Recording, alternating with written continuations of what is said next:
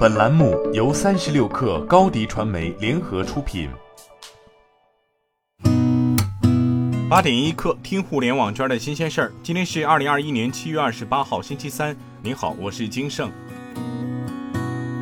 界面消息，网传微信暂停个人账号新用户注册，直至八月初才能恢复注册。就此，记者向腾讯客服咨询，客服回复称，目前平台系统正在进行技术升级。期间暂停微信个人账号新用户注册，预计八月初完成升级并恢复注册。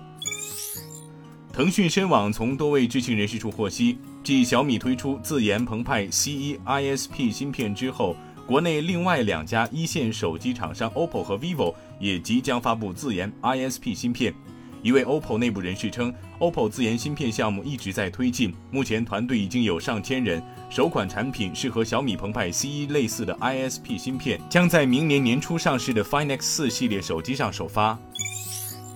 近日，从安徽高新技术产投消息人士等多方独立信源获悉，安徽省国资委正在和小米汽车接触，有意将小米汽车引入合肥。上述人士透露，合肥和小米正在洽谈，小米有望落户合肥，但具体的招商引资政策尚不清楚。对此，小米公关部人士表示不回应。江淮汽车内部人士透露，有消息称江淮汽车或将为小米汽车代工，小米汽车首款车型有可能主攻二十万元以下市场，并将布局换电业务。澎湃新闻消息，据不完全统计，目前全国已有六个城市及深圳、宁波、成都、西安、绍兴和无锡推行了二手住房参考价制度。除了二手住房成交参考价制度，今年以来，部分重点城市也出台了各类调控和监管措施，促进二手住房价格的稳定和市场预期的稳定。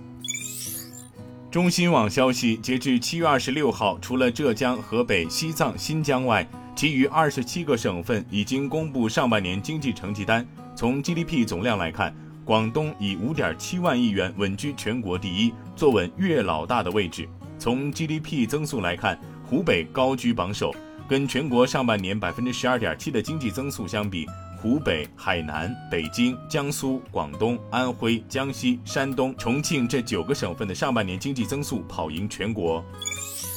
央视财经消息，近日巴西多地气温骤降，三大咖啡豆产区连续两周遭遇严寒和霜冻天气，分析师纷纷下调明年巴西的咖啡豆产量预期，降幅为百分之五至百分之十，这也推高了全球咖啡期货的价格。高品质咖啡豆阿拉比卡的期货价格二十六号飙升至近七年来的最高水平。上周全球咖啡期货价格暴涨了百分之三十以上，今年初至今，咖啡期货价格的涨幅已高达百分之六十。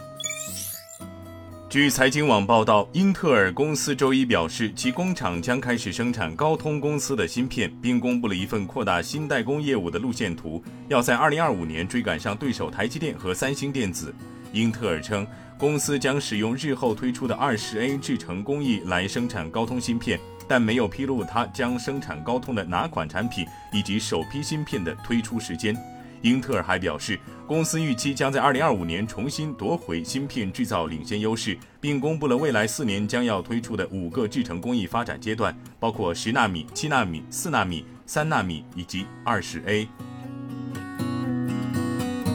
今天咱们就先聊到这儿，我是金盛，八点一刻，咱们明天见。